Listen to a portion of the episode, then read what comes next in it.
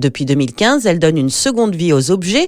Objectif, faire un geste pour l'environnement et développer une économie sociale et solidaire. Sophie Courtois, bonjour. Bonjour Stéphanie. Alors vous êtes la directrice de l'association. Depuis euh, l'ouverture, on a plus de 750 tonnes d'objets qui ont été euh, collectés.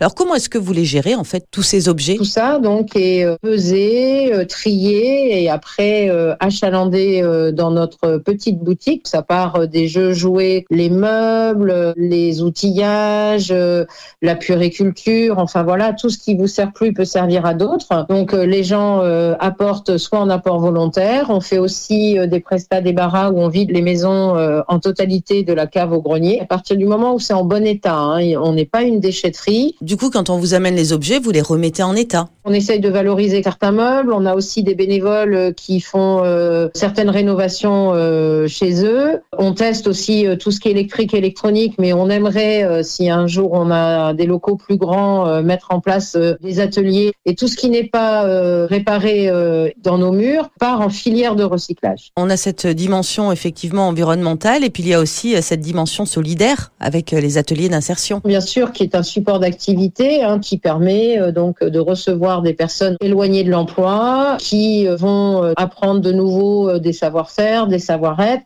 déjà sur le cœur de métier de la ressourcerie et puis après être accompagné sur euh, leurs différents projets professionnels. Et puis il y a aussi cette nouvelle dimension avec l'ouverture prochainement d'un atelier vélo et ça vous y tenez beaucoup. Ça fait des années qu'on récupère énormément de vélos, donc on en vend quelques-uns comme ça en l'état et avec le CAPS de Petit Quevilly, on est en train depuis un an de travailler sur un projet pour euh, apprendre à réparer un vélo. C'était dans l'idée de travailler sur la mobilité inclusive et et de permettre à des personnes qui ont très très peu de moyens d'accéder à un moyen de mobilité sans forcément acheter le vélo. On veut vraiment euh, développer ce projet et euh, le mettre en place euh, d'ici quelques mois. Et sans doute même d'ici la fin de l'année 2021. Merci beaucoup Sophie. Merci Stéphanie. Pour plus d'infos, rendez-vous sur le site résiste avec un s.org.